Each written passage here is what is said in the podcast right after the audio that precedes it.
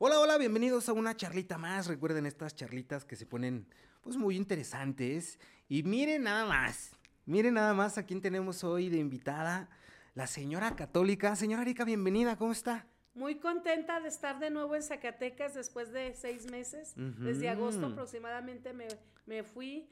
Bueno, no por los zacatecanos, sino por la situación de inseguridad, que muchos ni son de aquí, ¿verdad? Sí, y, y, luego contagian y contaminan a las pobres criaturas de las colonias pobres.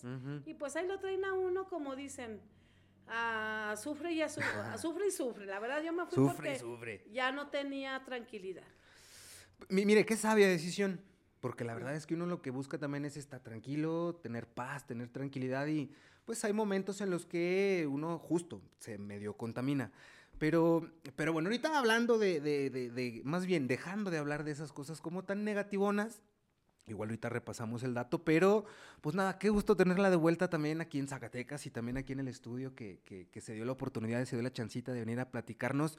Híjole, pues tanta cosa que anda haciendo, señora. Ya la vi que anda para arriba y para abajo con mucho trabajo, bendito Dios. Sí, con mucha mucho chambita. trabajo conociendo tantísima gente que yo no me esperaba, como que cada año va mejorando, cada año Dios me abre más puertas. El primer año que empecé a salir fuera fue pues a, a, a, escaredar con los influencers, con Gusgri. Y, y, a antro, luego después empecé a mis shows en antros gays porque dijo Dios, ve dónde están los pecadores. Yo me di mi sangre por los pecadores, no por los justos. Luego empecé, empezaron a ver que era, pues no, no me considero comediante, pero mi show empezó a gustar y ya me metieron a bares de comedia, Oscar Burgos, Alan Saldaña, Zagar, La Farra y así muchos comediantes. Oiga, pero es que ya anduvo con muchísima gente en función, claro, uno de la, de la, pues de las actividades que usted hace alrededor de eh, predicar la palabra, ¿no? Por decirlo de alguna manera. Y adaptarse, es, es, que eso es lo interesante. Yo creo que incluso ese ha sido un poquito el fenómeno de la señora católica, me atrevo a decirlo porque, por ejemplo, Em, yo me acuerdo las primeras charlas que tuvimos hace un par de años, usted que nos regaló una entrevista. Era para conocer lo que hacía la señora católica y era en esta em, búsqueda de, gente que quisiera escuchar lo que usted tuviera que compartir.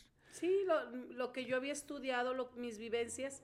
Y yo en ese entonces todavía no salía afuera, salía más que a Fresnillo, a, Jerez, si acaso Aguascalientes pero no era, mm, o sea, los videos se hacían virales con lo que predicaba sobre que las mujeres no se deben maquillar, no deben usar ropa corta, no deben, no, las mujeres no le deben faltar respeto al marido, deben prepararle el lonche. Todos esos videos se hicieron aquí en Zacatecas. Y que justamente era lo que iba, porque, por ejemplo, y, y a mí me queda claro, y usted también en su momento nos compartía este tema de, pues es que yo no me hice famosa, a mí me hicieron famosa, yo no subo videos. O sea, en su momento usted no subía videos. No, la gente me La gente era quien la grababa y subía los videos y, y, se fue dando como cierta exposición. Pero el, vaya, el, pues ese pichi morbillo que tenía la gente fue lo que realmente eh, hizo que tuviera más exposición. Usted compartía un punto de vista. Los hombres, las mujeres, la manera de comportarse, la manera de vestir bajo su perspectiva. Y la gente con ese morbillo y buscándole la jiribilla compartía esos videos. Ahora, se fue dando este fenómeno de la señora católica y creo yo, salvo que usted me corrija, creo yo que se supo adaptar bastante bien. Es decir, de, este cotorreo, entre comillas, que se daba en redes sociales, usted lo supo capitalizar de alguna manera y decir, ok, ahí es donde se está generando lo que yo digo, pues entonces vamos para allá y adaptar inclusive ya su show, su, su contenido, eh, los espectáculos que usted también em, comparte pues con la gente pero no deja de hacer lo que ha hecho siempre. Inclusive a mí gente me pregunta, oye, güey, ¿tú qué conoces a la señora católica? ¿Cómo es de neta la señora católica? Le digo, güey, es que la señora católica, pues, pues, es ella. O sea, no es un personaje que llegue a su casa y se quite el velo y se desmaquille como un mimo o como un payaso que se desmaquilla y sale de personaje. Le dije, la señora Erika, la señora católica, le dije, es ella la señora católica. Y usted nunca ha dejado de hacer lo que empezó a hacer desde hace mucho tiempo aquí en las calles de Zacatecas, en su colonia. Y el día de hoy, en lo macro, en un show de comedia, em, en un podcast bastante interesante como con Roberto Martínez, que es creo yo, uno de los micrófonos más representativos a, nivel, a, nivel Latinoamérica, ¿cierto? Próximamente va a estar aquí en Zacatecas. Mira el día de mi cumpleaños. Y qué, qué buen regalo, Roberto. No mames, no te hubieras molestado. no, y está invitada la señora católica y todos los zacatecanos. Claro, por supuesto. a su evento. A su conferencia que va a tener en las actividades. Entonces, usted en, en, en, estos micrófonos, en esos micrófonos, con un, eh, con un Gusgri, por ejemplo, que también ya ha estado y, y que el contenido de Gusgri también es buscándole ahí la jiribilla y el y, el contenido de Roberto Martínez, que también es un poco más em, para conocer, para buscar, para compartir, eh, o un contenido con los del desmuerto, que es puro cotorreo y desmadre. Entonces, claro, pues si me los he echado todos y soy su fan número uno, Ay, muchas gracias. Entonces, es, eso, ¿no? O sea, usted ha encontrado esta manera de conjugar lo que hace con lo que está sucediendo, indistintamente de dónde esté sucediendo, pero es lo que está sucediendo. ¿Cómo, ¿Cómo? A ver, cuéntenos, señora católica. Pues yo siento que es Dios el que me trae en esto. Ok. Porque yo no lo he buscado. Para empezar, yo hablaba mal de las redes sociales. Decía que eran malas porque la gente, mucha gente se prostituye a través de las redes sociales y se da el caso. Pero también ha habido cambios, ha habido gente que ha muerto, que, que se ha dedicado a eso y pues como lleva una vida de drogadicción, de desenfreno sexual, ha fallecido TikTokers, YouTubers. Pero ahora viene un caso que muy, muy, muy bueno y ella fue mi ahijada, la bauticé, este, Scarlett Palacios. Sí, sí, muy famosa en las redes. Ya sacó un video, dice, he dejado la lujuria, fui a pláticas y yo siento que también el bautismo va ayudando la oración que se le rezó poco a poco, la gente cambia, no cambia de la noche a la mañana. Y me da mucho gusto. Entonces son oportunidades que Dios me va poniendo la gente, la gente. Simplemente hay que decir sí y hacer las cosas. Si me dicen, si quieres, si quieres, te cito a tal hora, a esa hora hay que estar. Okay. Porque si yo empiezo a decir que no, yo misma estoy cerrando puertas y no cierro una. Simplemente esa gente se cierran muchas. No, no le inviten. Es, no va. No, ¿Y, no, ¿Y no aplica esto en donde se cierra una puerta, se abre una ventana? Ah, ¿Cómo se cierra? En donde se cierra una puerta, se abre una ventana. Ah. O sea, justo porque, a ver, y, me queda claro que usted y, el equipo de trabajo que hoy en día también ya la acompaña, pues han tocado esas puertas. Quizá hay unas que no se han abierto, quizá hay otras que sí se han abierto, pero por abrirse una puerta, o sea, es eso, el generar las oportunidades, porque por estadística, o sea, matemáticas no se equivocan, y por estadística, entre más puertas se toquen, eventualmente una va a abrir. Entonces es cuestión de intentarlo. ¿Usted, o sea, lo, lo, ha buscado realmente el ir a tocar o ha sido al revés a la gente acercarse con usted y decirle, señora católica, venga, vamos a platicar? Me funciona más cuando la gente a mí me busca. Yo, por ejemplo, ahorita ya salgo a la calle y aquí en Zacatecas sí funciona en darle su oración a la gente. Mire, y otra vez, porque es otra forma de pensar, pero en otros lugares, la mayoría, si yo me pongo como aquí en Zacatecas a darles oración en la calle, no, señora, gracias, no, señora, gracias. Simplemente ya por las redes la gente llega. Señor, una foto, señor, un video. Y me empiezan a preguntar, oiga, tengo este problema, ¿cómo ve? Entonces, en otros lados, como que la, la gente le molesta que la busquen en la calle. Y, que, la, que, la, aborden, pues. Que la, aborden, porque o va caminando o, le di, o le pregunto, ¿ya bautizó a su niño? Ni me contestan y hasta se van enojados. En cambio, cuando ya se acercan a mí, oiga, usted es la señora de las redes, sí. Ay, me tomo una foto y luego ya traen el niño ahí. ¿Ya bautizó a su niño? No, o sí. Y ya es cuando aprovecho y a bautizarlo. Okay. Pero como que batallo más en otros lugares a abordar a la gente como que les molesta si no me conocen. Y aquí en Zacatecas la gente es igual. O sea, igual como antes. Que si yo le doy una oración, la mayoría me la toma, aunque no me conozca. O sea, porque en, la contraparte usted dice que en Zacatecas, digamos, en Zacatecas tiene mejor respuesta de la gente que en otros lados. Sí, de, que, de que están acostumbrados a que las aborden en la calle y las interrumpan. ¿Qué opina de la frase de, de, nadie es profeta en su tierra? Es decir, que luego a veces hay que salir a otros lados para que, al menos aquí en esta ciudad, en Zacatecas, se da mucho, y inclusive hablo, hablo, puedo hablar a título propio de, em, es más fácil crecer en otros lados que en Zacatecas porque Zacatecas es muy peculiar en muchos sentidos, económicamente, socialmente, religiosamente, o sea, es, una ciudad pequeña y es peculiar en ciertas cosas. Usted de alguna manera tuvo que salir por un tema local, un tema a lo mejor de inseguridad, no lo sé, por las razones que usted haya tenido que son muy válidas, y salió.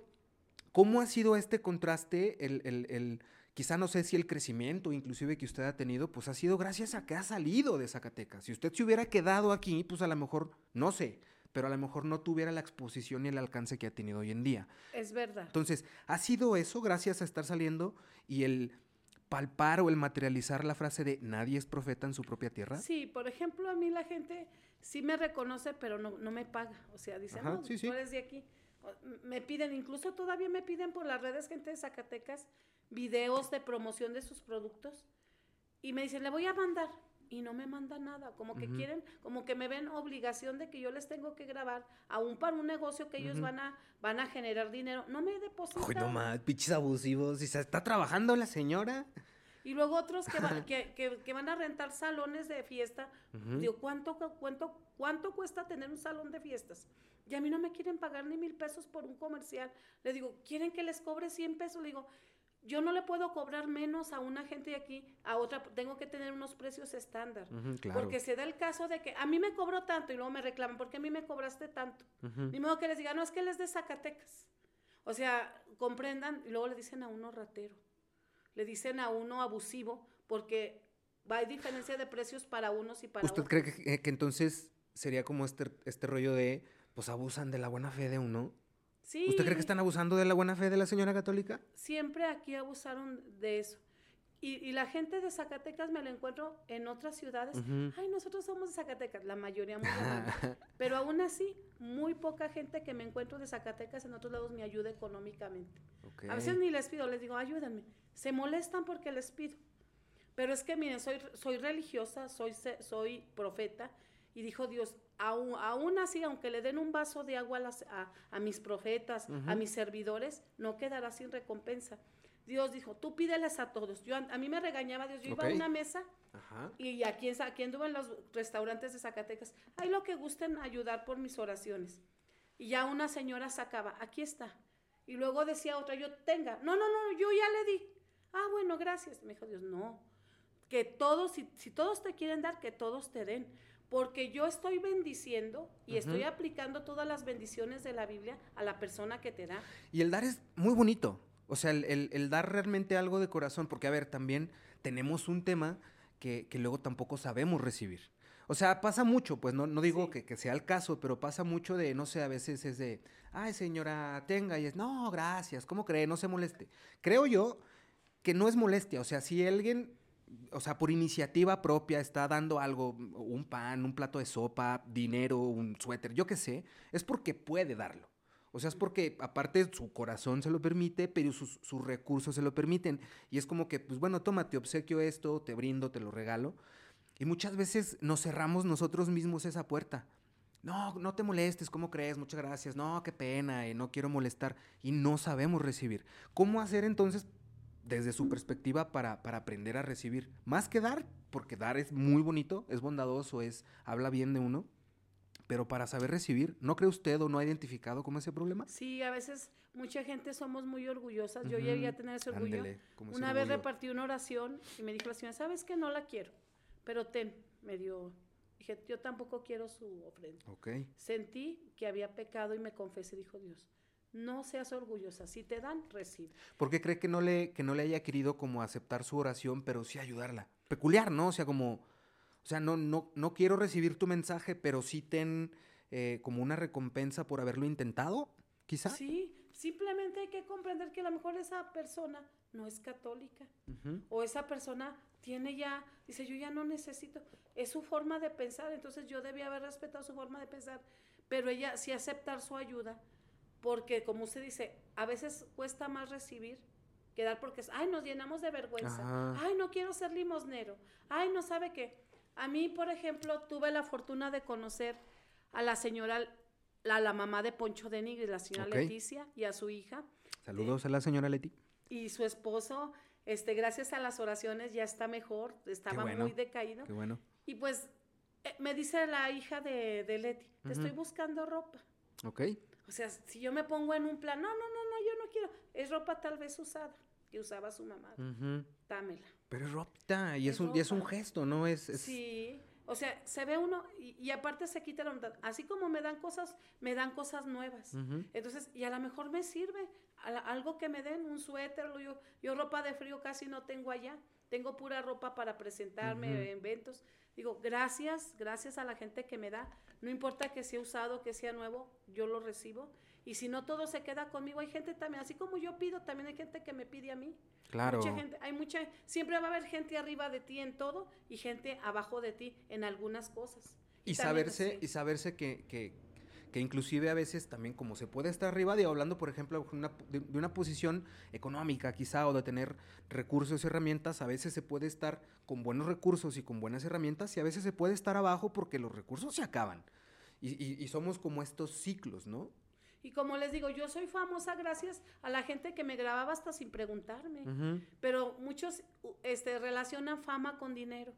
Y yo realmente, yo, yo sí no trabajo cada semana, no, se me acaba el dinero. Pues es que tenemos que trabajar para vivir, para comer, para pasarla bien también. Exactamente. Entonces la gente piensa que yo soy rica, que les digo, no, que no tengo ni carro. Señora. No tengo ni casa. Ahorita, o sea, tengo casa de mi mamá, pero no puedo llegar porque están las amenazas ahí de ciertas personas. Ok. Entonces no tengo ni casa. usted la buscaron esas ciertas personas para qué? Para darles dinero. Me mandaron Ah, o sea, esas personas pensaban que usted tenía un chingo de dinero. Sí, que por las redes que como los hay videos que tienen millones de vistas, pero esos videos no están en mi poder. Ya. Esos videos le pertenecen pues a la gente que me grabó o de la gente que me hizo la entrevista. Esos videos están monetizando para ellos, no para mí. Entonces usted recibió amenaza, se puede decir, de estas personas para que les diera dinero para que usted pudiera seguir haciendo lo que hace. No me O sea, la quisieron extorsionar, vaya. Exactamente. Ok. Todos los días me iban y me tocaban a mi casa. ¿Cómo crees? Les digo que no era ni tranquila, no era ni digna de ir al baño porque ya me estaban gritando. Cuando era, no era uno, era otro, era, eran puros niños y jovencitos de ¿Y cómo, dio, cómo y, cómo dieron con usted? Porque son vecinos de ahí de la casa. Ok. Y son, son, son niños que hasta los sacaron de estudiar para dedicarse al servicio del mal. Ok. Entonces ya no tenía vida, no tenía, no, no podía ni siquiera doblar mi ropa o en un día arreglar todo porque tenía que estar atendiendo a los jóvenes. Entonces, digamos que por, por causa de estas personas que están coludidas con estas otras personas malas, estas personas malas se dieron cuenta dónde vivía usted, lo que hacía y ya la empezaron a buscar para pedirle dinero. Sí, y decían que para unos tenis, que para la escuela. No es cierto. Siempre se ponían unos tenis todos viejos, los mismos. Les daba uno y a los dos meses volvían a pedir para los tenis. Tus tenis ya se me acabaron. Les daba uno y lo, y lo usaban para la usaban para no sé qué otras cosas, a lo mejor hasta para armas. Porque, y luego yo, yo sí los apoyaba, les daba, le hago un mandado, sí. y les pagaba muy bien el mandado, hasta tres veces más de lo que se paga un mandado o hasta más. Y que vamos a ir a un balneario. Cada rato me decían que iban a ir a un balneario todos los primos. Y luego al otro día los veía a uno de ellos que, que, que supuestamente iba a ir al balneario. ¿Qué no fuiste? Ay, a mí no me llevaron. Oigan, ¿cuánto se paga un mandado? O sea, si alguien, unos chavillos ahí van a hacer un mandado, ¿cuánto le paga uno, un chavito por hacerle un mandado? Digo, depende del mandado quizá, ¿no? Pero, o sea, de oye, ve, tráeme, este, no sé, unas verduras al Oxxo y vas a pagar el agua. Yo que sepa, todos los vecinos de por ahí les dan 20 pesos. Ok. O 30. Está legal. Y, y hay un súper ahí, este, a dos cuadras, les dan 30, 40 yo les daba más. O sea, tampoco dice que no sepa tu mano derecha lo que hace tu izquierda, pero yo les pagaba muy bien. Ok. Pero ya, ya los ayudaba y luego a las dos horas volvían a ir. O sea, como que ya le agarraron y dijeron, ay, y entonces eso, eso ya se convirtió en un problema. Y ya cuando les dije a unas muchachas, dije, ustedes ni siquiera me piden mandado, me piden, me exigen. que ya están buenas para irse a trabajar a una casa, hacer qué hacer, mija, aunque sea. Ahorita mientras cumplen la mayoría, porque decían que no les daban trabajo en las tiendas porque no tenían la mayoría de edad. Les digo, pero yo sé de, señoras que necesitan que les hagan qué hacer en su casa. Pues parece que les dije una ofensa. Se enojaron tanto que hasta me, ya, ¿cuándo va a venir? Ok. Y, o sea, ya, y ya sea O sea, se, convirtió en, en, vez de pedir un apoyo, ya se convirtió en exigir eh, algo como si ya fuera por sentado. No, y me aventaban piedras, me aventaban, me decían, o sea, a la una de la mañana gritándome, Erika, como amenaza. No, no, era un verdadero... Se tornó incómodo entonces. Sí. Ok. ¿Y cómo ha sido entonces, digo, ya, em, digamos, viéndole la parte positiva, pues la parte eh, em, pragmática a todo esto, se va a vivir a Ciudad de México. Eh, naturalmente, porque pues uno tiene que seguir trabajando y buscándose la vida, naturalmente empieza a trabajar, pero pues bendito Dios, le empieza a caer mucha chamba. Y si se fue a Selva Mágica, y luego le salió para irse al Festival del Globo, y luego anduvo en muchos programas que le dio más exposición. ¿Cómo ha sido esta, esta nueva vida de la señora católica, se pudiera decir, en la gran metrópoli? A ver, cuéntenos. Sí, no, no, es, es impresionante las invitaciones que me hacen desde promover un parque de diversiones, el Globo ha sido la experiencia del Festival del Globo, porque nos subimos un Zeppelin, mi representante Ernesto y yo. un Zeppelin, no, no, O sea, ha sido para mí lo más maravilloso. ¿Estaba más cerquita de Dios? Estaba más arribita. Me he subido en avión, pero en avión va uno tapado. Sí, ahí va, bien, ahí en una cápsula, entonces acá se siente como más a gusto, ¿no? Es como un avión grandote o como, ¿qué será? Este, un pepino grandote eh, así. Sí, sí, algo así. Y con el fuego. y, no, no, fue ¿Cómo fue esa experiencia de, estar literalmente en las alturas? No me lo podía creer. Es más, no me quería subir. Tuve miedo. Un día antes ya habíamos hasta tronado mis representantes. Ya no nos, y él ya sí en la mañana. Hubo, hubo pleito y todo el tema ahí porque no se quería subir. Y yo ya, y dijo, no, que se enojó. Dije, no, pues yo, yo ya no le voy a hablar. Yo, yo, yo ya tenía planes de quedarme a dormir en el hotel y no ir. Y, no, y me habla, yo creo que Dios lo llamó, oiga, eh, y ya, ¿cómo ve que no se va a subir? Y ya le dije, es que yo pensé que me iba a subir a unos Zeppelin que andaban volando ese día, chiquitos. Dije, pues no me van a soportar, me voy a caer. y eran unos de exposición. Sí, de los, ajá, ajá. Dije, es que, es que yo pensé que me iba a subir a esos. Dije, con mi peso me voy a caer y me voy a golpear. Pues no le explicaron bien, ¿verdad? ¿Cuál era el, al que le iban a, en el que la iban a pasear? No, y luego es que me habían dicho que tenía que firmar un documento donde yo, o sea, ellos no se hacían responsables de lo que me pasara. sí, se firman unas responsivas, ¿verdad? De, pues, ya tu pedo si se cae. Sí, algo así, tengo entendido, como una responsiva donde. Y yo dije, no, ¿yo cómo les voy a firmar eso? Pues no, que es muy seguro. Y, luego dije, no, si me pasa algo, ellos tienen que pagar, pues ellos me invitaron. ¿Cómo que si me pasa algo, hasta tú, tú pagas tu traslado y todo? No, yo no les firmé nada.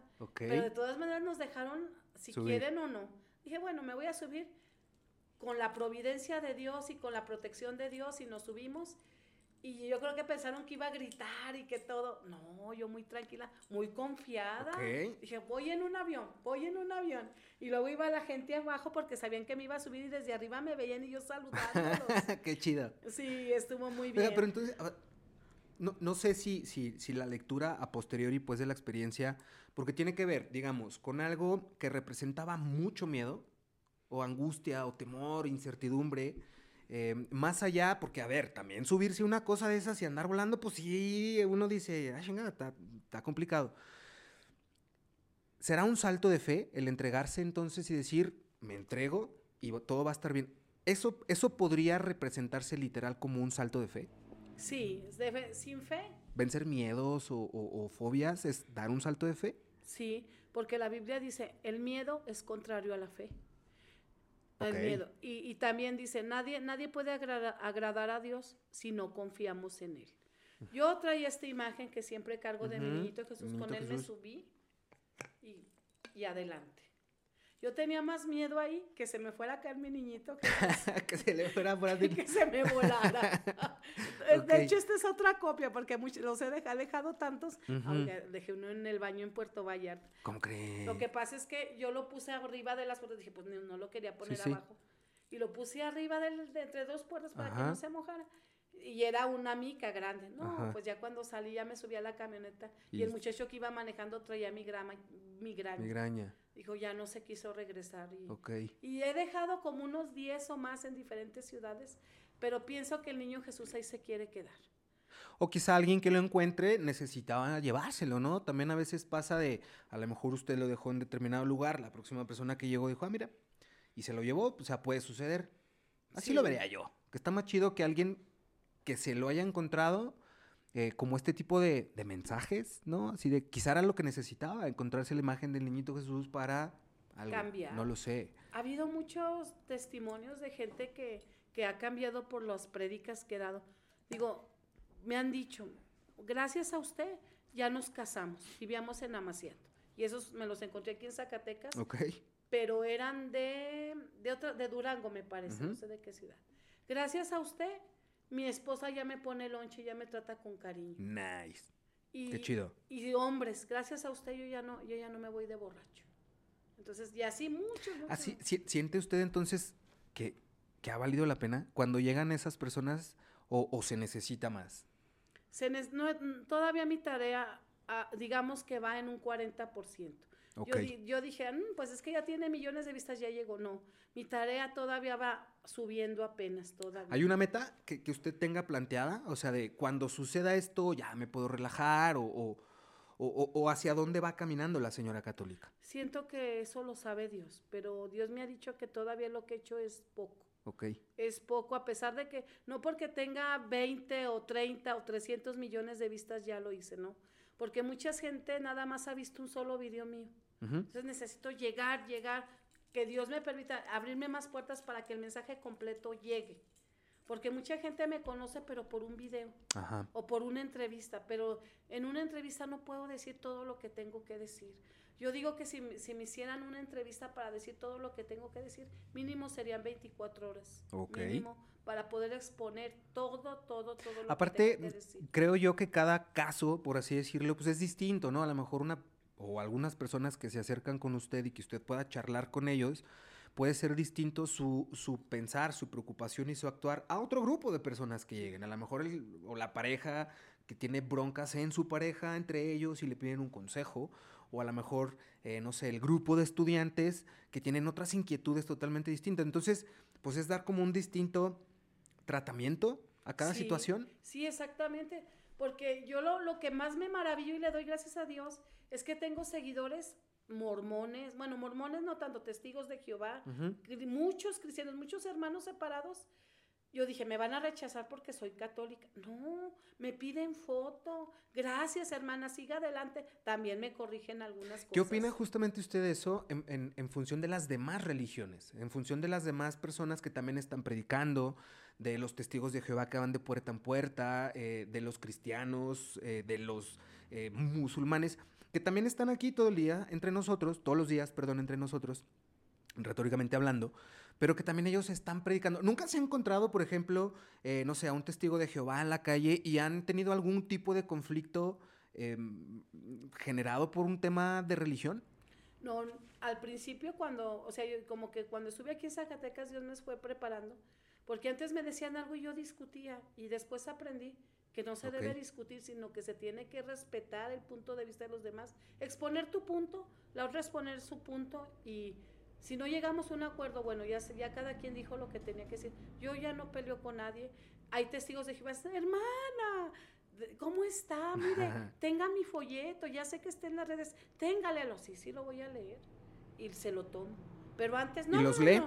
Y, los leo, si así le presta atención a lo que le entregan. Sí, por lo regular, sí, casi siempre. A veces digo, esto ya lo leí. Pero sí. Pero antes no. No, no, no, yo no. Eso es, eso es satánico, ¿no? Es, o sea, yo no puedo, porque es un hermano. Y dice Dios, no juzgues y no serás juzgada. No condenes y no serás condenada. Yo no puedo portarme como antes. Yo con los ateos antes era muy dura aquí en Zacatecas. No, no, no, que los ateos piensan esto y lo otro.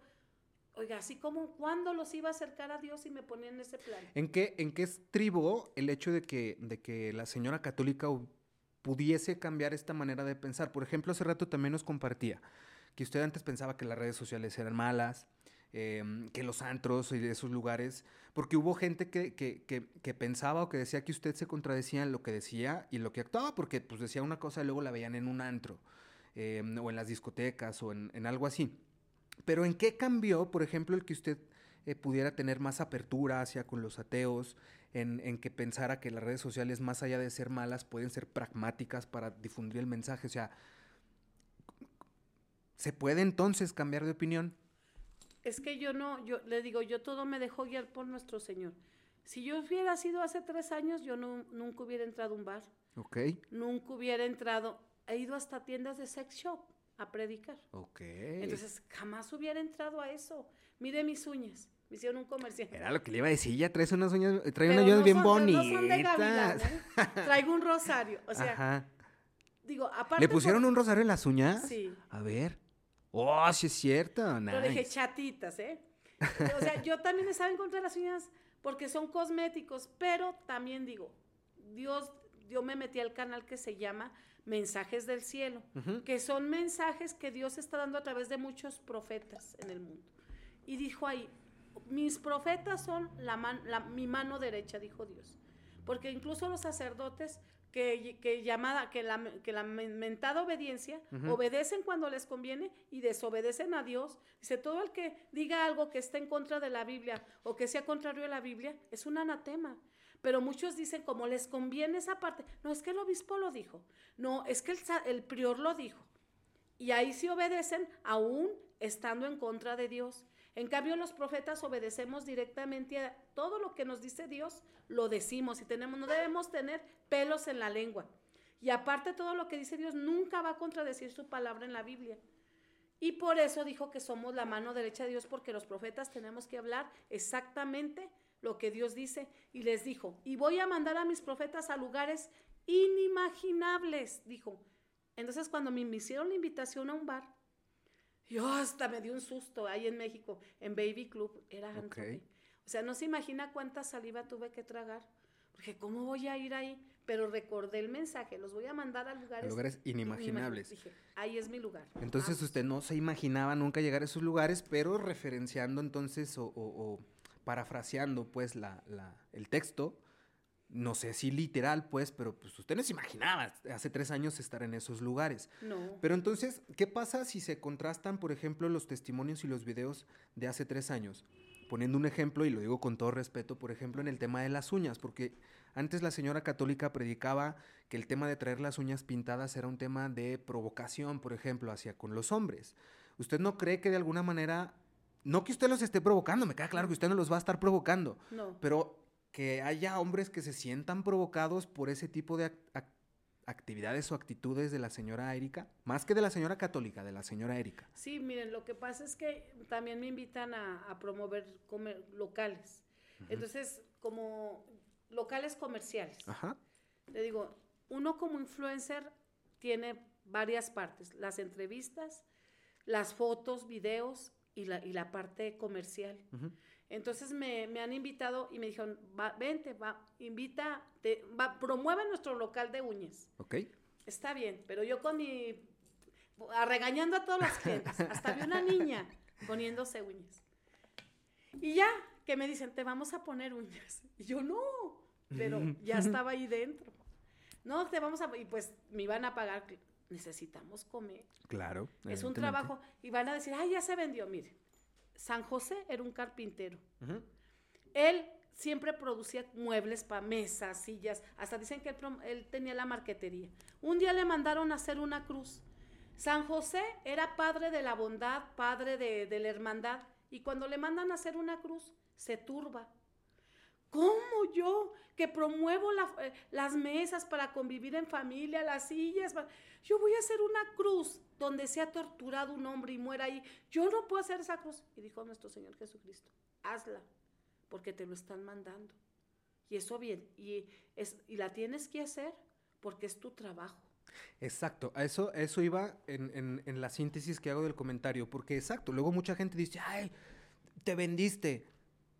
La respuesta literaria, o literal, perdón, sería sí, porque a ver, una persona que está trabajando en una oficina, lo que está vendiendo es su tiempo.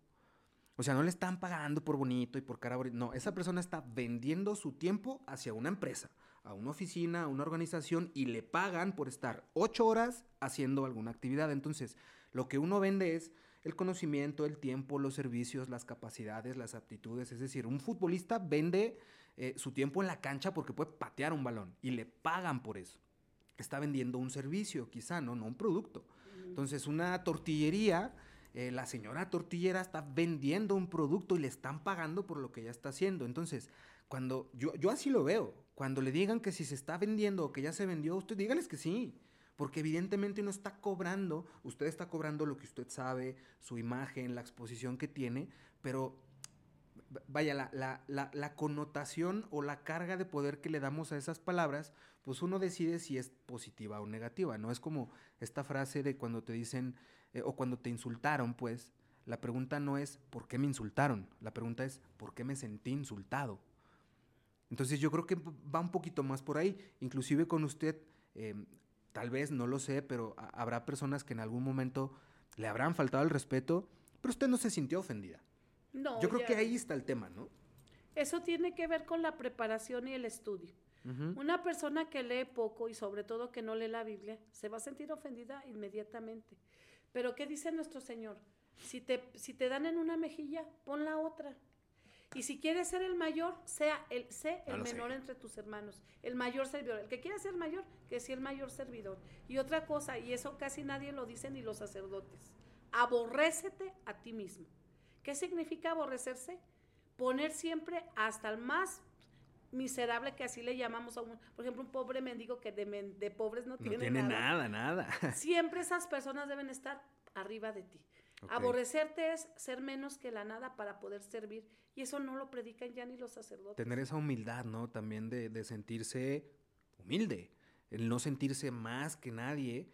Eh, pero creo que también no sentirse menos que nadie. O sea, mantenerse justo, humilde abajo, pero también sabiendo que ni nadie es más grande que yo, em, pero tampoco no estoy por debajo de nadie. ¿Me explico? No, sí. O sea, más que nada sentirse el mayor servidor. Eso. Y sí dice Dios que siempre debemos poner al otro en primer lugar. Por ejemplo, si usted tiene dos pedazos de carne y uno está más grande y más jugoso y viene un invitado, ¿cuál le va a dar?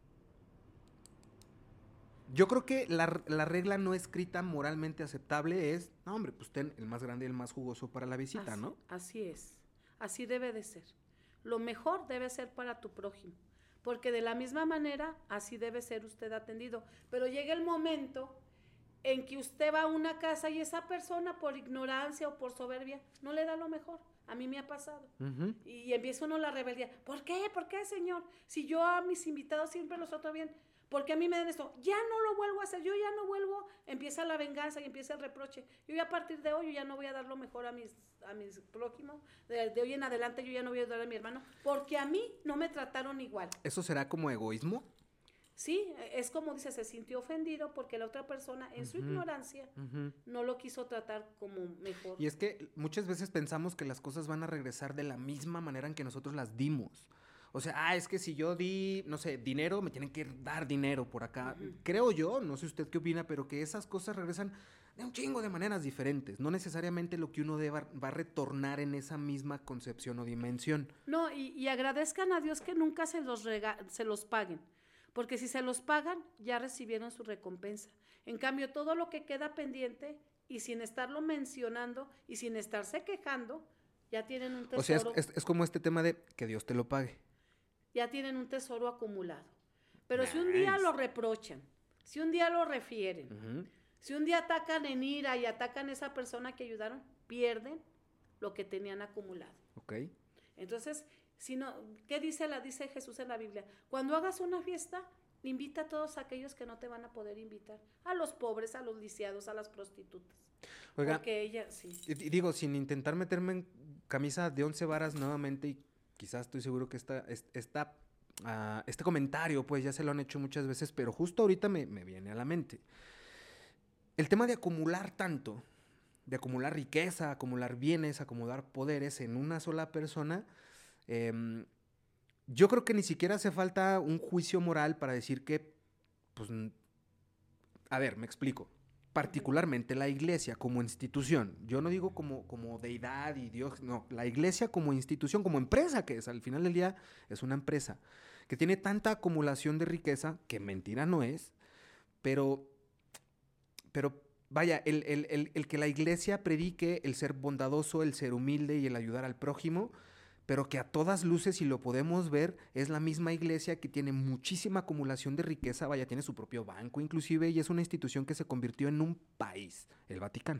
Sí. ¿Qué opinión le merece eso? Sí, bueno, han de saber que esto es, los masones fueron creados desde Herodes. Herodes fue el primero que quiso destruir a, a nuestro Señor Jesucristo y la iglesia fue santa a través de Pedro, pero los masones, lógicamente, se infiltraron en la iglesia católica. Los jesuitas, hay judíos incluso, aparentando ser católicos, pero su único interés es hacer negocio. El Papa Francisco vive humilde, vean dónde se queda. en su cuarto es muy sencillo.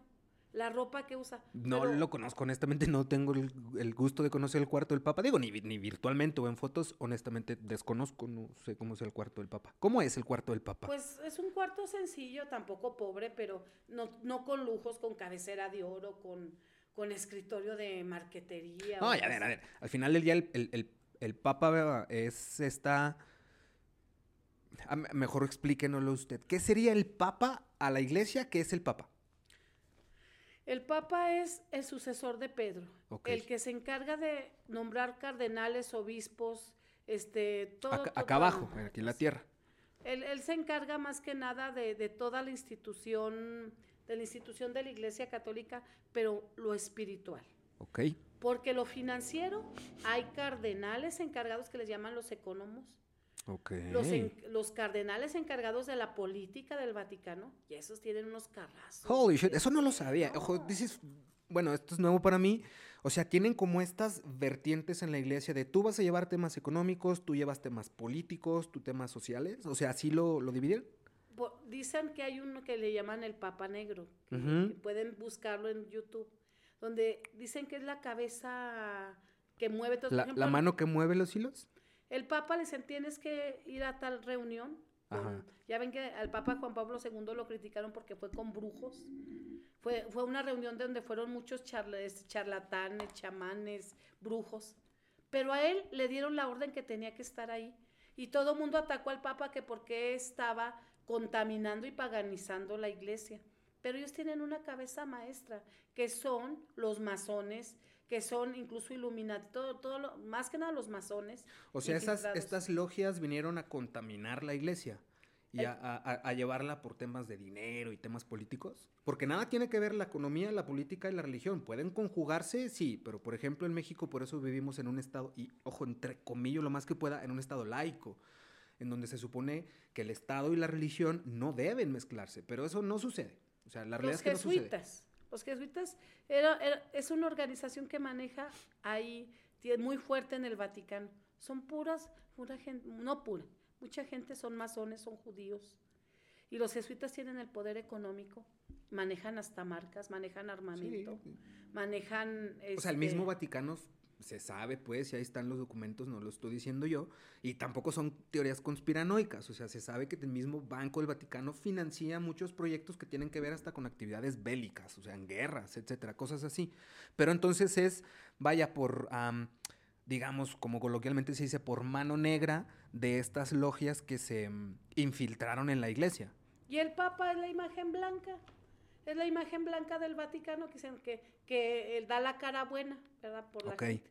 Pero todo, todo ya está orquestado y manejado. Entonces, el, el Papa como tal es un personaje de estas mismas estructuras que están arriba de la iglesia? La gente puede decir, ay, está diciendo la señora que es un títere. No precisamente un títere, porque él puede tener opinión, pero las presiones, las amenazas y todo lo que hay detrás, a veces el Papa cae en esas cosas, en ese juego porque tenemos miedo a morir, tenemos miedo de que pase algo con nuestros cardenales, con nuestros obispos, y por proteger aceptamos cosas como, yo que puedo decir que estoy en contra del Papa Juan, este, Francisco, que promovió la vacuna, que promovió la vacuna y mucha gente se está muriendo de paros cardiovasculares, se está muriendo de otras enfermedades por haberse puesto tanta vacuna que ni siquiera pasó los cuatro años en laboratorio como debe, como debe pasar toda vacuna según el reglamento de la, de la Organización Mundial de la Salud. En el tema de pandemia yo creo que era algo...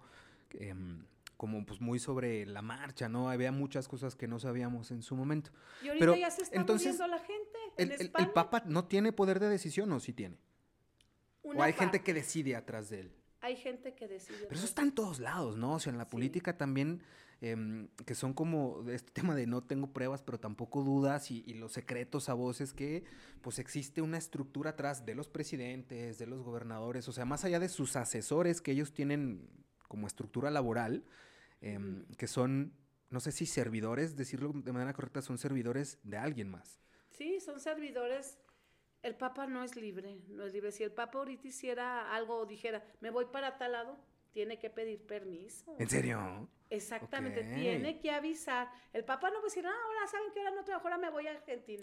¿Usted quisiera ir al Vaticano? ¿Ha visitado el Vaticano o tiene algún plan de ir a, Roma? No, me, me, me, gente de Monterrey me quieren pagar un viaje, pero a Tierra Santa. Ok. No, todavía no hay ¿Eso es Jerusalén? Jerusalén. Nice. Si me quieren pagar. Ya, ya tengo por lo menos el boleto de ida. Ahora, y el boleto de, falta el de regreso. no, el de venida también ya hay quien me lo va a patrocinar. Ya solo falta conseguir pues los hoteles donde me voy a quedar. Okay, okay. Están buscando patrocinadores. Súper bien, miren. Sí, ya, ya próximamente, próximamente. Verán ahí el seguimiento de la señora católica por Tierra Santa. El próximo viaje que no he salido del país es a Guatemala el 4 y 5 de julio. Súper bien. Al primer bar de comedia formado en Guatemala por un grupo de comediantes que se llama, ¿cómo, Ernesto? Eh, no, no Pero fíjense qué interesante. La Resortera. El bar La Resortera en Guatemala, capital. Capital, sí. Guatemala. la señora católica se nos internacionaliza Oye, qué chido. o sea, me da muchísimo gusto. De entrada, me da muchísimo gusto, señora Erika, que, que, que, usted, como la señora católica, que insisto, no es un personaje para nada, sino más bien creo yo que se lo pusieron a usted, ese mote, ¿no? Como ese apodo, por así decirlo, en determinado momento. Primero la gente en Zacatecas me bautizó como Doña Católica. Doña Católica. Ya la señora católica lo fue, porque ya existía esa página, de un, es como un meme de una señora con, con el pelo como de las señoras de las lomas, ¿Eh? Sí, sí ya existía esa página, era Doña Católica, incluso los niños, ¡ay va Doña Católica! Y yo sentía bonito, más que nada por los niños, porque sería, pero ya después, yo debería ser Doña Católica. Ok. Pero soy más conocida como la señora, católica. Señora Católica, entonces, ¿se viene Guatemala 4 y 5 de junio? Julio. Julio. 4 y 5 de julio en Guatemala, en el bar La Resortera. Sí. ¿Dónde, ah, ¿Qué más se viene para la señora católica? ¿Qué nuevos proyectos, qué nuevas actividades tiene? A ver, platíquenos el, el chisme. Sí, oiga, que me voy a presentar el 14 de febrero en pleno miércoles de ceniza. Nice. En, en, Monterrey, en Navarrete Show, con la comediante eh, Marisol Vázquez y Priscila Santillana. Cielo contra infierno. Nah, va a estar bueno ahí el, el round. Digo, de todas maneras, algo bueno que les caiga, alguna reflexión. Digo, les acaba de caer la Santa Misa, pecadores. De seguro no se fueron a poner ceniza. Yo voy a ver, voy a, ¿eh? que, voy a ver qué conseguir ceniza y a, ¿cómo se llama? A, tiznar a, la gente, va a andar tiznando a la gente. Entonces, si viene Monterrey, ¿qué sigue? ¿Qué actividades? San Luis Potosí, que ya casi es soldado. en San Luis Potosí, En, un bar que se llama Vic, ¿cómo? Bider, Bider Dog. Bider Dog. Bider Dog. Eh, se viene el 23 en Ciudad de México con Macario Brujo, también Cielo contra Infierno. Uy, esa va a estar buena también, ¿eh? Ya me entrevistó Macario. Vean el podcast con Macario Brujo próximamente. Sí, saludos al buen Macario y para que también se den la vuelta ahí el 23 de febrero, si mal no recuerdo. ¿En, cuál bar? En la Ciudad de México, en, el Woco, para que, pues miren, para que le caigan al Woco el 23 de febrero el Macario Brujo versus la señora católica, Cielo contra Infierno, va a estar bueno, pedo, muy bueno también. Voy a estar en un programa en México de televisión también, de, de, de como los 12 corazones parecido, algo así. Ok, ok. Pero multimedios. Y pues hasta el, el 16 de marzo, en, otra vez en León, okay. en La Palomilla, el 22 de febrero en Oscar Burgos, Casa de Oscar Burgos, Guadalajara. Nice. Este, pues tenemos en, a ver, a ver, dígame, pues trae, la agenda 9 de mayo, Piedras Negras, Barbarroja, con Tito el Ranchero. Ok, 9 de mayo hasta Coahuila también. Y pues más eventos. Qué, interesante, digo, insisto, me da mucho gusto que, pues que haya trabajo primero, que, que esté teniendo mucha chamba y que a través de su trabajo y a través de la exposición que tiene en redes y, justo con el acompañamiento del equipo de, trabajo que tiene a un lado, eh, aquí está Ernest con nosotros, quien, quien le está ayudando ahí en la producción y en su carrera como DJ. Sí, no, Entonces, él, más que nada, él me, él me consiguió que me, que me contrataran en bares de comedia. porque nomás me traían en puros santos. Y ya él ya me buscó en bares de comedia, ya, ya me, digo, yo no soy comediante porque eso tiene tablas, pero mi show está catalogado. Incluso los comediantes me han felicitado y dice, está muy bueno tu show. Mire, la comedia también es una manera muy, eh, como muy orgánica de, de, enviar un mensaje y de mandar un mensaje. Hay mucha comedia, hay comedia política, hay comedia religiosa, hay comedia social. Entonces, la comedia como tal, yo también creo que es una parte como como muy inherente a nosotros, al mexicano también. Somos mucho del chascarrillo y el albur y el cotorreo. Nos encanta reírnos de nuestras propias tragedias también, ¿no? Y aparte libera, relaja. Exacto. La gente que va toda estresada, que tuvo un día muy pesado de trabajo, que la, esposa le dijo y lo peleó, vayan a un show de comedia. Se olvidan de todo. Pasarle Se olvidan de todo. Hasta es, como llorar, sacar todo lo que traen adentro. La risa es también como un medio de escape. Sacar todo lo que traes dentro por medio de la risa. Por medio de la risa y por medio del llanto, que inclusive ahorita vamos a llegar al tema del llanto. Pero antes de, llegar a ese tema, ya para ir cerrando el bloque, quisiera hacerle una pregunta, señora católica, porque dentro del caminar que tenemos muchos de nosotros por, por lo que estemos haciendo, por el trabajo, por la vida como tal, hay, hay decisiones que luego tomamos y no, no, salen como queríamos. Particularmente mi pregunta es, ¿hay algo de, la, de lo que la señora católica se arrepienta en este, en este andar en redes sociales, en, el espectáculo, vaya, en el foco, en el centro de la atención. ¿Hay algo de lo que se arrepienta la señora católica? Bueno, sí, por ejemplo, más que nada de haber dejado ir algunas oportunidades, porque en este, en este mundo se requiere, dice, sin sacrificio y sin oración no hay nada. Si, se relaja, dice, monje que, que, se, que se distrae, pierde su vida interior. Entonces yo soy una persona que tiene que estar totalmente concentrada en la oración, en el sacrificio, en todo, porque las cosas se pierden. O sea, tiene uno, o, se, o se alteran. Entonces, a veces uno dice, ay, pues quiero disfrutar mi dinero, quiero esto. Y a veces uno como humano, pues quiere disfrutar. Pero no, sí, y sí de lo que me arrepiento es cuando estuve aquí en Zacatecas de haber discutido. Ok. De haber discutido con personas, porque pues debía haber leído más la Biblia desde, desde antes porque uno no debe discutir, dice, no entres en contienda con tu hermano. Ok. Mm, si te dan en una mejilla, pon la otra, cosa que yo no hacía. Fui vengativa de puro deseo, o sea, de, de, que me haces algo y te deseo que te vaya mal. Yo de todo eso estoy arrepentida, porque debemos amar a nuestro prójimo y no nomás al prójimo, sino al, al enemigo. En su momento, ¿usted cree que fue falta de apertura o falta de información? Falta de información y de pedir ayuda. A veces nosotros no podemos. Uno Uy, súper sí. Ya tienes la palabra, ya sabes que no se hace, pero tu cuerpo, tu concupiscencia carnal no te lo permite. Dice, háblame, pídemelo a mí. Dice nuestro Señor Jesucristo, pídemelo a mí. Yo no podía perdonar a una persona más que, que el robo, fue la burla que me, o sea, cómo me engañó, cómo me involucró. Lo que yo no perdonaba era como la burla, porque somos muy, muy orgullosos. Y no podía, y decía, sí, sí la perdono. Y luego a la menor intención la volví a sacar y la volví a sacar. Hasta que le dije, Dios, a la menor provocación. Porque yo creo que también esa es otra, ¿no? Hace rato platicábamos de no saber recibir, pero yo creo que también nos puede mucho pedir ayuda, nos cuesta mucho pedir ayuda, a quien sea, inclusive hasta con la oración, ¿no? Eh, ayuda a tu vecino, porque somos muy orgullosos. Y medio mensos también, porque pues solos no podemos. Yo también siempre lo he dicho, y usted creo que tiene toda la razón en eso que nos comparte, solos no podemos. No, y sí, a mí a veces me dicen, ora por mí. Le digo, sí, pero yo realmente a veces tengo tanto trabajo. Y digo, sí, mija, yo le voy a dar mejor la oración para que rece.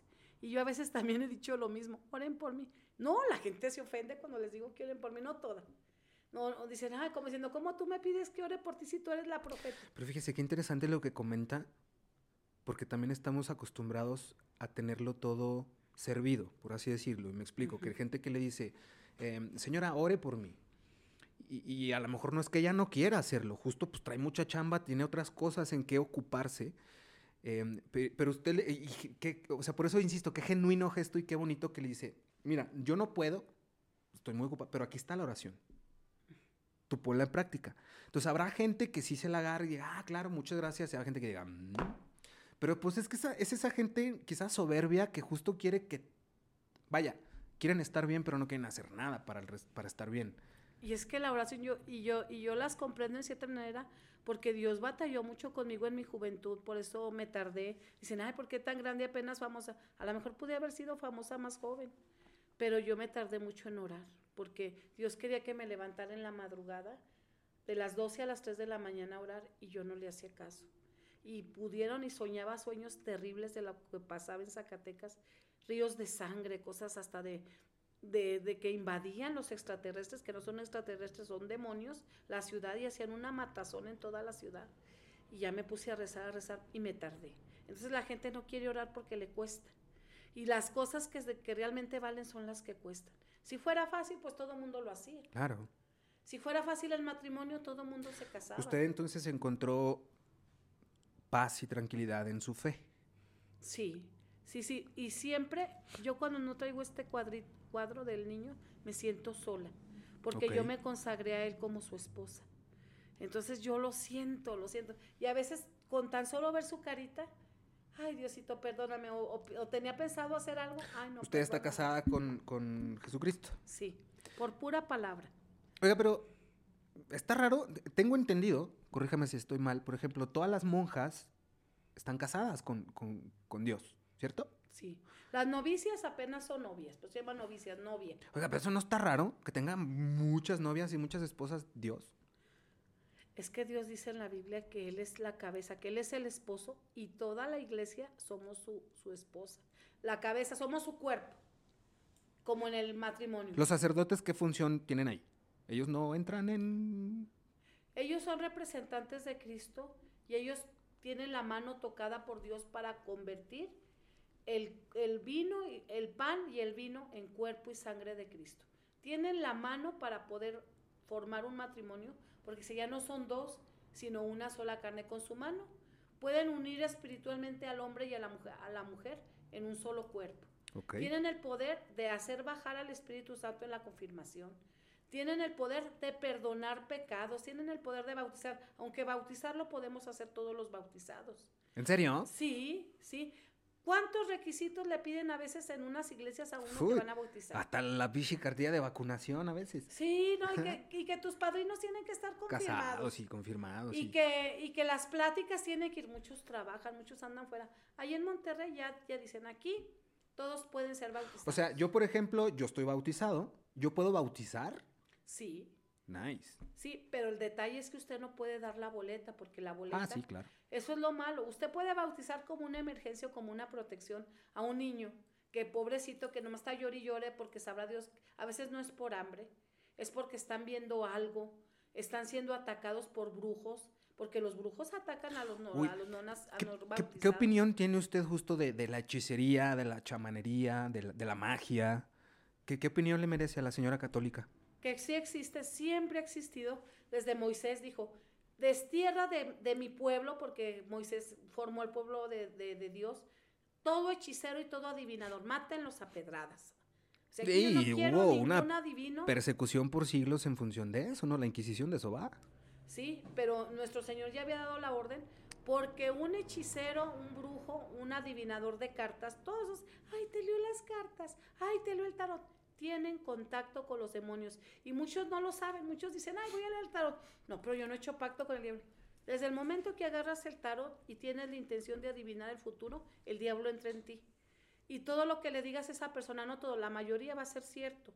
Porque los demonios, conocen, como son espíritus y son reales, espíritus, ángeles caídos, conocen su, la vida de todos los seres humanos.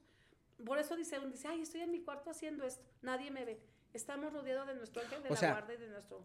Dos cosas. Primera, entonces lo que todas esas personas le dicen a la gente en las cartas, en el tarot, en el café, en el cigarro, sí es real, con ayuda de ciertos demonios porque nos conocen, entonces lo que nos están diciendo es las palabras de ellos a través de esa persona, pero sí es real. Y a través de, la, de las cartas porque uno puede tocar una carta, ay, te salió esto. Ah, sí es cierto porque los demonios son espíritus que hasta se meten en las manos. Oiga, pero yo conozco eh, eh, personas que están como inmersas pues en, en, chamanería, ¿no? Por ejemplo, yo no digo brujería y esas cosas como negativas, pero que sí están eh, inmersos en, en, la chamanería, ¿no? Por ejemplo, la chamanería entiéndase como estas personas que tienen eh, conocimiento de las plantas, por ejemplo, para curar, para sanar, yéndose, o sea, hoy en día te tomas un paracetamol para el dolor de cabeza, pero antes eso se lo curaban con plantas, le llaman plantas poder o plantas medicina, ¿no? Y, se sabe de que, a ver, yo no estoy hablando marihuana, peyote, ayahuasca. Vayámonos un poquito más para acá. Antes si uno tenía una infección en los ojos, y la abuelita te decía, ponte manzanilla en los ojos. O sea, ese tipo de plantas medicina que en México entiendo que hay como 200 la misma, la hierbabuena y la aloe y esas plantas. Entonces, Al menos yo tengo la concepción de chamanería como esas personas, esos chamanes que tienen conocimientos sobre las plantas y que incluso yo conozco personas, vaya, que no están peleados con Dios, muy por el contrario. Ellos eh, dentro de sus em, rituales, por así decirlo, no sé cómo se diga, pero dentro de sus rituales em, invocan ángeles, arcángeles, la palabra de Dios y esas energías para hacer el bien esas personas que utilizan estas herramientas de, pues, quizá de magia, de chamanería, esos conocimientos em, ocultos, por así decirlo, y ese esoterismo que hay alrededor, ¿qué opinión le merece? Porque esas personas hacen el bien, inclusive en nombre de Dios. Sí, no, pero las cosas tienen que estar regidas por la palabra de Dios. No podemos, el que invoca fuerzas de la naturaleza no está invocando realmente a Dios porque invoca a los demonios del viento, del fuego, del aire, del agua, no. Al que debemos invocar son a los arcángeles y ángeles de Dios, como San Miguel, San Rafael. Rafael significa medicina de Dios. ¿Cuánta gente realmente invoca a San Rafael para curarse? Casi muy pocos. ¿Cuánta gente invoca al Espíritu Santo para que los ilumine para cuando están estudiando? Esas personas tal vez no lo hacen con maldad, porque sí ha habido casos que es en su ignorancia, en su costumbre, en su tradición, pero no. Sí está bien las hierbas. Está el caso del padre Pistolas, no sé si ha escuchado. sí, sí, sí. Él cura, ha curado de diabetes, ha curado hasta de sida con puras hierbas. Pero él tiene el conocimiento de las propiedades naturales de la hierba. Pero él no hace ritos raros de que, que, con el sur y que, y que dar barridas y que poner huevos. Todas esas cosas. Pero eso, eso la iglesia lo hace. O sea, por ejemplo, el copal en la iglesia es para limpiar la, la, atmósfera, por así decirlo. O sea, ciertos inciencios y ciertas invocaciones que se hacen a los cuatro elementales, que es agua, aire, fuego y tierra. Por ejemplo, la iglesia lo hace. Por eso los copales o por eso los saumerios, para energizar o armonizar los lugares. Más bien, la iglesia debe ser combativa. Si va, si va a bendecir los los cuatro puntos debe ser para exorcizar los demonios de los cuatro puntos, de los cuatro ejes cardinales del, globo. Debe exorcizar los cuatro elementos de la tierra, eh, agua, viento, fuego, etc.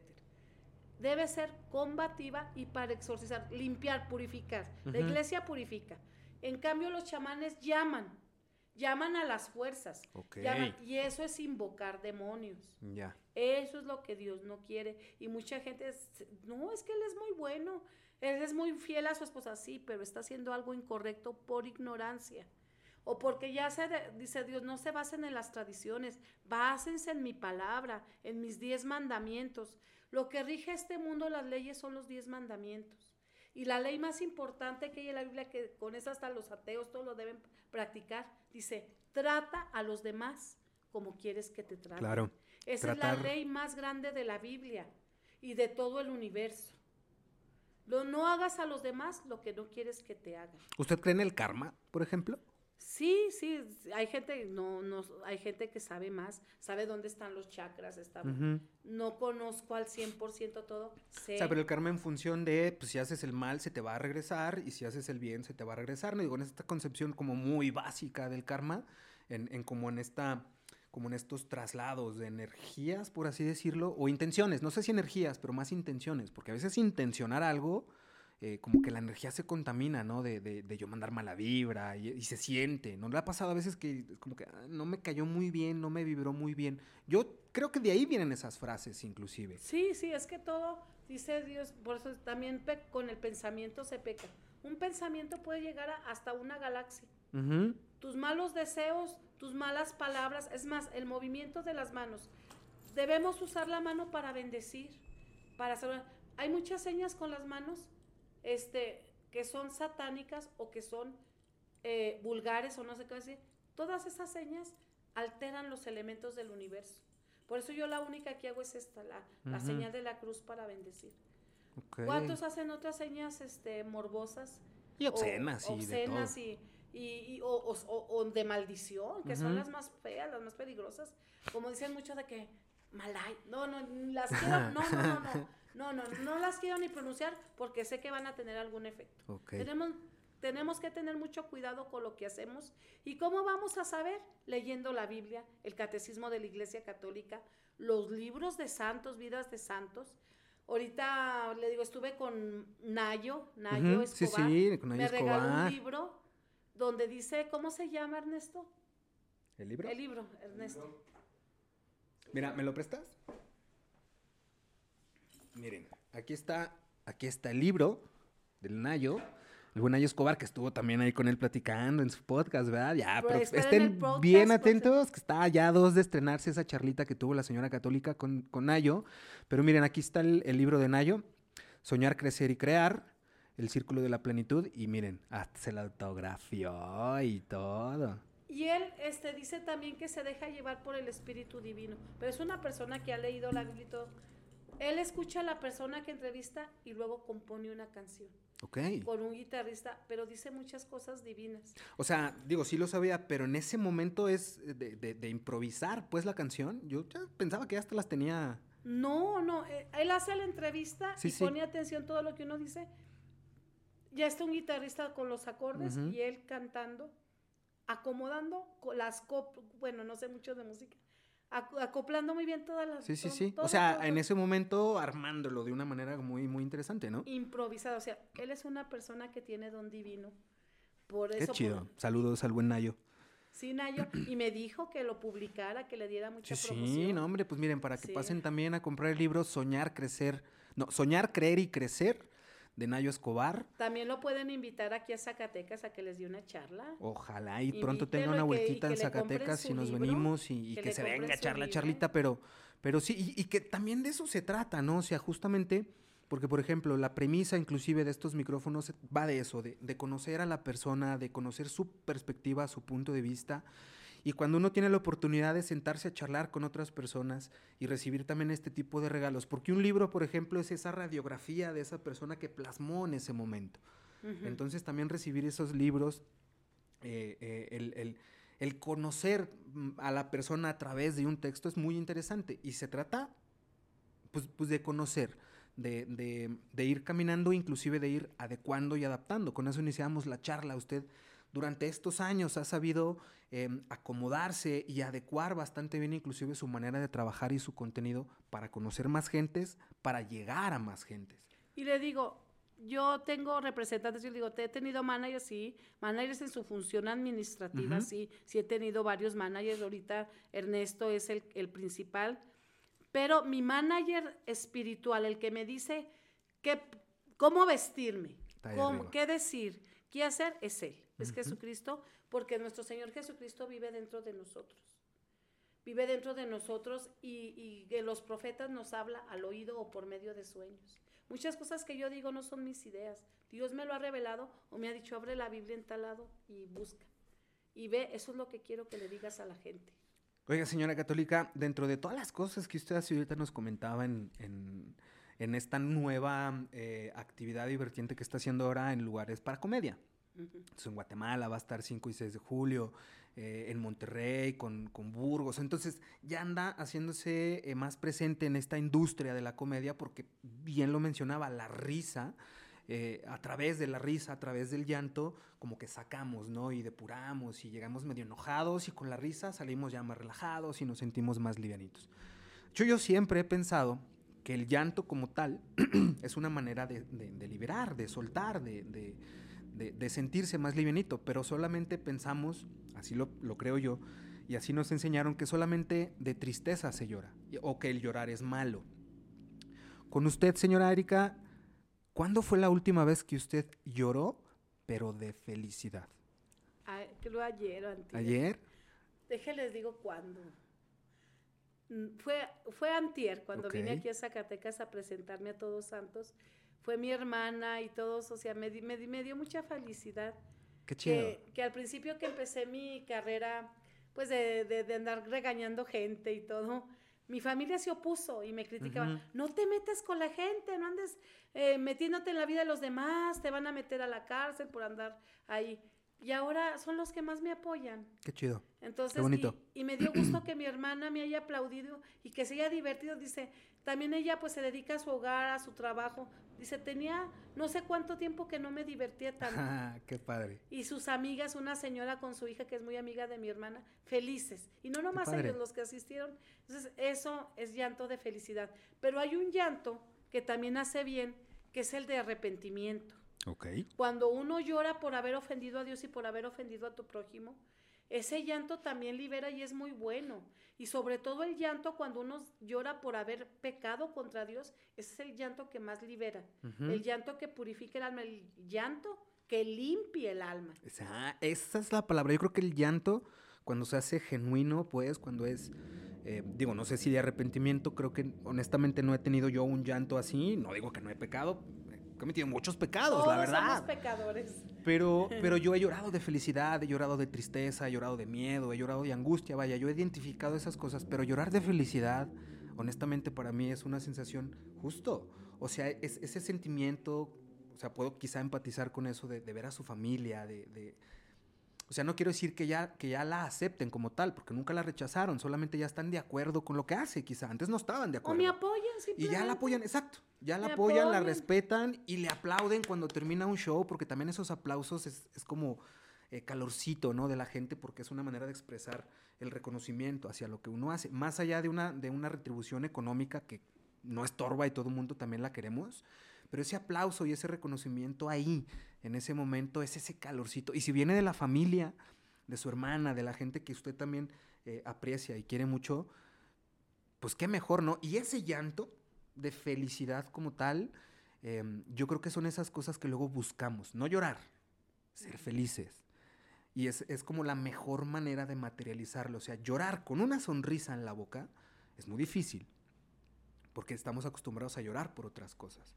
Pero llorar de felicidad, eh, pues es algo muy rico que ojalá y todo mundo pueda hacerlo muy seguido. Pero hay un llanto que es muy mucho pecado hacerlo y daña al alma, que es el llanto de reproche, el llanto de amargura y el llanto de ira, el que llora de ira. Ese llanto, en lugar de ayudar, contamina, contamina, ¿verdad? Cierto. ¿Por qué yo? Yo también llegué a tener ese llanto. Pero ¿por qué a mí? Bueno, y o sea, quiere decir que yo soy más, que los demás para que a mí no me haya pasado. Ahora, todos sufrimos, pero ah, hemos de saber que hay gente y santos que han sufrido muchísimo más al extremo que nosotros. Nosotros nomás, que porque me dijeron esto, que porque, ah, incluso hay gente que le han cortado sus piernas, pues aún así ese sufrimiento no se compara. Por ejemplo, los, los que vivieron la Segunda Guerra Mundial, claro. O sea, no se compara con otros sufrimientos. O los niños que ¿Hay alguna manera, ¿Hay alguna manera de sufrir menos? Aceptando y haciéndolo por amor. Diciendo, Jesús, uno mi sufrimiento, uno mi sufrimiento a tu pasión dolorosa, porque si es que Jesús ya murió, y pagó por todos los pecados. No es cierto. Él fue el partiegos, él fue el, el primero en que empezó a pagar por los pecados. Eso sí, todos nuestros sufrimientos tienen que unir a, ser unidos a Cristo, porque la única sangre que salva es la de Jesucristo, porque es sangre de Dios y nosotros no somos Y fíjese qué curioso que, esa síntesis, y qué interesante que lo menciona usted así, porque esa síntesis que da del, del no sufrir o el sufrir menos, aceptar las cosas y hacerlas por amor. Y es, esa síntesis se aborda desde diferentes perspectivas, desde una perspectiva teológica, desde una perspectiva eh, filosófica, perdón, desde una perspectiva filosófica, desde una perspectiva social. Es decir, el, e, e, ese, ese llanto de ¿por qué a mí? Es, si empiezas por aceptarlo, no, no tendrías por qué estar así. O sea, mm. aceptar las cosas, porque el ¿por qué a mí? es uno no entender, no aceptar, aferrarse, estar emputado por con rabia, la vida. Por rabia. Cuando aceptas dices, pues ok, bueno. Y ya después uno camina como mejor le da entender la vida también, ¿no? Pero, pero esa síntesis de aceptar las cosas, no, no, no intentemos entenderlas porque nos vamos a frustrar más. Primero acéptalas, acepta lo que está pasando, agárralo con amor o camina con amor y después se puede desdoblar ya desde muchos matices, ¿no? Pero, pero se me hace muy interesante cómo la religión lo plantea, eh, cómo la filosofía lo plantea, cómo la historia inclusive en sí misma, aislada tanto de la filosofía como de la religión, es acepta las cosas. Y si lo bajamos a una, lo aterrizamos pues a un tema mundano, a un tema de nosotros. Eh, yo no quiero decir sin hacer de lado ni la religión ni el amor, pero el, el, aceptar las cosas, a veces el aceptar que tu vecino es mal pedo es como, pues bueno, es mala onda. O sea, como que nos, nos hace el camino más ligero. Sí, así es. Que hay, un, hay una obra de misericordia que no la practicamos ni, ni los que decimos católicos. Soporta con paciencia los defectos del prójimo. Lo único que pensamos que ya porque damos una limosna, que a veces es limosna porque no es caridad, damos lo que nos sobra. Tiene, dice Santa Teresa de Calcuta, da hasta que te duela. Esa es la verdadera caridad, no lo que te sobra. y ya pensamos que, hicimos el bien. No, da el consejo a quien te lo necesita. Escucha al que te habla. ¿Cuántas veces en la calle viene hasta un loquito? Eh, y aquí anda uno gordito. Es que mi mamá que sabe que toda la gente. y lo si lo escucharas, si le dieras cariño, esa sería una muy buena obra de caridad. Lo que más te cueste es lo que vale a Dios. Eh, soportar con paciencia a tu vecino, como dice usted, cuando ponen su musicote y cuando están ahí eh, o cuando están ahí los esposos haciendo sus cosas que, ay, Lolo, ay, ¿viste lo que andaban haciendo? No, y es que uno se... comidilla. Uno agarra batallas y se enemista con la gente de a gratis. O sea, el, aceptar que tu vecino, pues, es mal pedo, o es gruñón, o es malhumorado, es como, bueno, pues hay que esté... Pero cuando no lo aceptas es, ah, este hijo de su pinche madre, ay, le voy a tirar el bote de basura. Entonces, entra uno como en un conflicto de a gratis. Mejor acepta, bro. O cuando Acéptalo y camina, O cuando le pitan, cuando algo pasa, no lo pitas y eso es una grosería. Hay ciudades donde, pobre de ahí, si le pitas a... Hay gente que se para a tomarse foto con alguien que en Saltillo así es. Ven a un famoso, paran la camioneta, y se señora foto. Y los demás tienen que esperarse. Nada de que se la rayan y, perdón, así se dice. Sí, sí, pues les mientan la les madre. mientan y todo. Ahí no, ahí ya saben qué. Y aquí en Zacatecas... Es otra cultura, ¿no? Otra cultura, sí. Ah, qué caray. Pues qué rica charla, señora Erika la señora católica. Estuvo increíble la charla. Muchas gracias nuevamente por, por haberse dado la oportunidad, por darse la vueltita al estudio, por traernos una dona. Nos trajeron una dona bien rica. Ernesto, Ernesto. Se la, Muchas gracias. Em, ¿Qué más? Algo, sus canales, señora católica, sus redes. ¿Dónde podemos encontrar las cosas tan increíbles que está haciendo? Señora Católica Oficial en TikTok, en Instagram, con la palomita y SRA Católica. Ese es más, tiene menos seguidores, pero también pues ahí les contesto. Sí, cómo no, pues en todos lados podemos seguir viendo todas las cosas. TikTok e Instagram, hemos batallado mucho con el Facebook. Mi manager tenía ya muchos seguidores, no sé qué, le mandaron una trampa y se lo quitaron. Uh, a mí también me quitaron, tenía doña, la gran profeta Doña Católica, me sacaron de ahí, tenía más de 30 mil eh, seguidores. Pero sí, Instagram y TikTok Señora, Católica, Oficial. Señora sin la ñ, sin la, el palito la Senora Católica Oficial. Y SRA Católica. Aquí va a aparecer también Senora Católica Oficial, pues para que se pasen allá a sus redes, para que la sigan, para que le den clic, me gusta, compartir. Recuerden, una de las mejores maneras que ustedes tienen de ayudarnos, y lo mejor es gratis, son un par de clics, es seguir, compartir, like. Ahí comenten si, si, si quieren que la señora católica vaya a su ciudad, si quieren que, que, que, se arme, ajá, la feria, una colaboración, etcétera, pues ahí pueden encontrar a la señora católica en redes sociales, por ahí. Con Ernesto, Alon Ernesto Alejandro, siempre le digo Alonso, Ernesto Alejandro Soto García, y con, él contraten los, los, servicios que necesiten, ya sea presencia, fotos, videos, show, DJ y más. Teatro, también le al teatro. Estuve en el teatro en Monterrey.